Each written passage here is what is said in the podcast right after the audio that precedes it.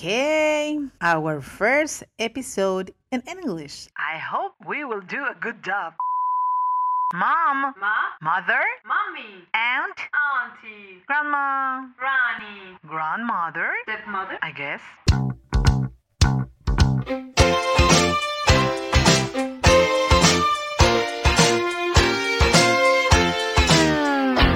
A room for five decades. Every second Sunday of the month of May, Mother's Day is celebrated in some countries. In Peru, which is my country of origin, too. Doing a bit of history, this day was recognized since 1908 in the United States, thanks to Anne Mary Jarvis, who fought to give a day honoring mothers. Inspired by her love and admiration for her mother, who had been a great example for her, Anne Marie proposed the second Sunday in May, her mother's death. As early as 1914, President Wilson Woodrow announced Mother's Day as the official celebration on that day. On April 12, 1924, with Supreme Resolution 677 in the National Congress, Mother's Day was officially established in Peru on the second Sunday of May. So, from that moment on, every year this date is celebrated in my country. I believe there are two aspects in which we experience maternity as son and daughters, because we all have a mother, and if we develop the biological capacity to be mothers, or in the role as aunts, teachers, or others. I was three years old when I was in the kinder school. My teacher prepared me to learn this little poem. The first word that I learned is a word that means everything to me. I repeat it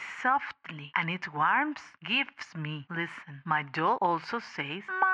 I recited in the Mother's Day show with my doll in my arms. Those dolls that you tied her and with the system placed on her back made a sound that mom says come out. I repeated that poem to my mom many Mother's Day. It was my gift, my favorite one. Also, the teachers made us prepare cards for our moms, decorate with glitters and red roses stickers. As you grew up, the cards already contained our first writings. Then the crafts, usually our mothers, brought the materials. I remember the necklace of joint noodles placed one after the other on a colored wool. There were also boxes, roses of paper, pictures, frames with sticks. Already at the school, you were showing your gifts in singing, acting, declamation, dancing, musical instruments, and all possible manifestations to show your love for mom. As you grew up, crafts were improving and your artistic skills were developing. We needed embroidery, so we did this in the jobs training course. Then, when you already generate your own money, you buy gifts for mom, but things for her, not for the house. It's Mother's Day, not the cooker's day. To give microwave ovens or dry fryers. You can give that on the date of the housewife. That is at 6? Not. No. Okay, you could Buy them other day.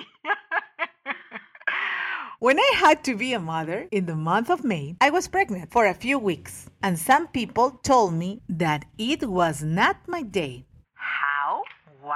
I'm already a mom. My baby is in my belly. She just need to born. But I am already a mom. They correct me and say, You're a future mom. well, no, I'm already a mom. So when my children were born, I love to receive their cards, letters, crafts, poems, attend the performances, masses, and celebrations. As an anecdote, I will tell you that my older daughter was in the first grade of primary education, and she had a performance at a school for Mother's Day. In the company that I work, they did not give us permission.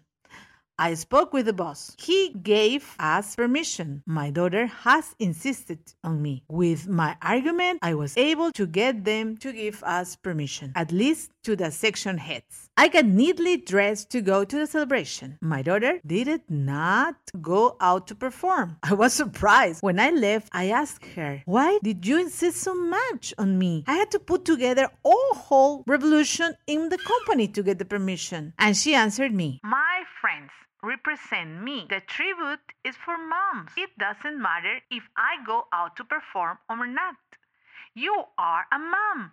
And by being a mom, you attend to the celebration. At that moment, I learned the importance of doing everything possible and impossible to attend all the events for my day. If I told all the anecdotes and experience I received, this podcast would last hours of hours. Every Mother's Day, I read the diary of my three pregnancies to my dear children, one by one, with many details, so that they remember the wonder of the gift of life. God give us life. What we do with it is our gift to Him. Therefore, the woman who says yes to life has the loving task of raising good human beings, which is not an easy.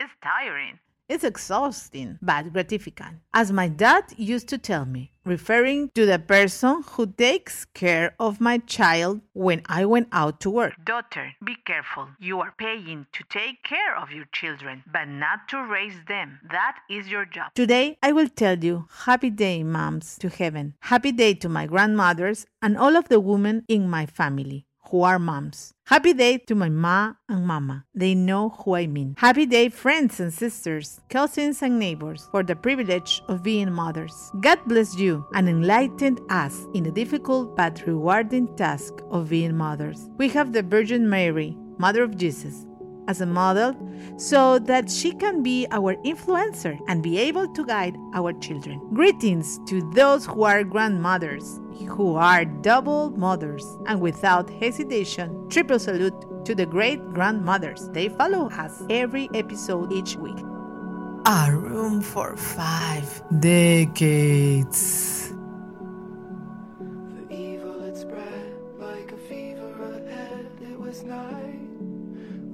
Died, my firefly.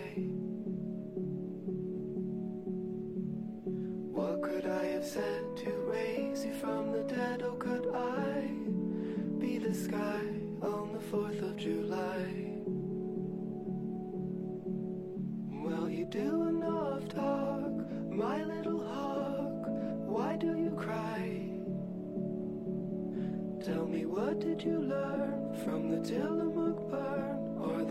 of July?